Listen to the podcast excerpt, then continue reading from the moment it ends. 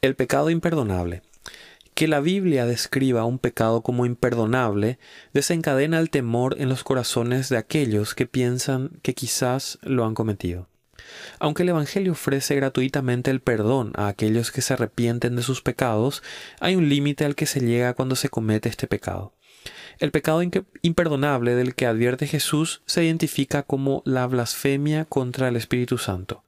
Jesús declaró que este pecado no puede perdonarse ni en el presente ni en el futuro.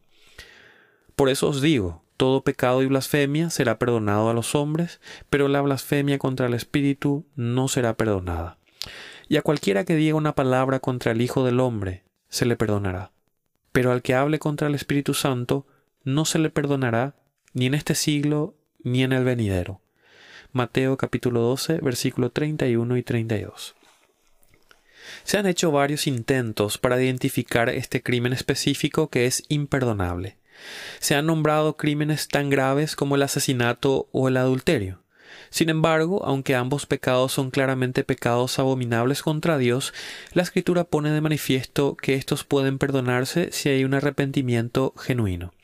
Por ejemplo, David cometió ambos pecados, con todo fue restaurado a la gracia.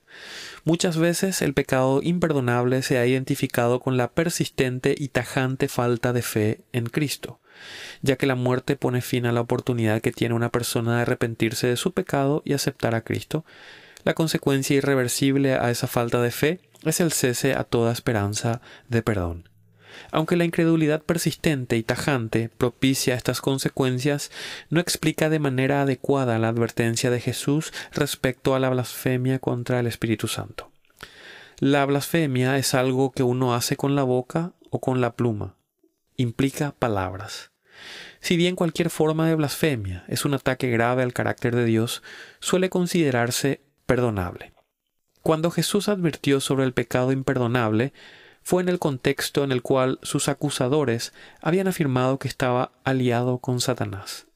Su advertencia fue seria y aterradora. No obstante, en la cruz, Jesús oró por el perdón de aquellos que habían blasfemado contra él por su ignorancia.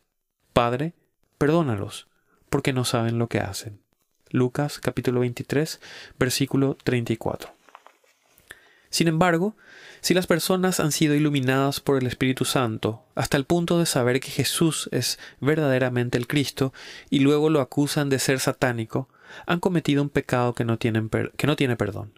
Los cristianos, dejados a su suerte, son capaces de cometer el pecado imperdonable, pero confiamos en que Dios, en su gracia protectora, prevendrá que sus escogidos cometan tal pecado. Cuando los cristianos sinceros temen haber, sido, haber cometido este pecado, es probable que esto sea una indicación de que no ha sido así. Aquellos que cometen tal pecado tendrían tan endurecidos sus corazones y estarían tan abandonados en su pecado que no sentirían ningún remordimiento por ello. Incluso en una cultura pagana y secular como la nuestra, las personas parecen ser reacias a ir tan lejos como para blasfemar contra Dios y contra Cristo. Aunque el nombre de Cristo sea ensuciado al usarse en una maldición y el Evangelio sea ridiculizado por bromas y comentarios irreverentes, las personas todavía parecen sentirse obligadas a evitar vincular a Cristo con Satanás.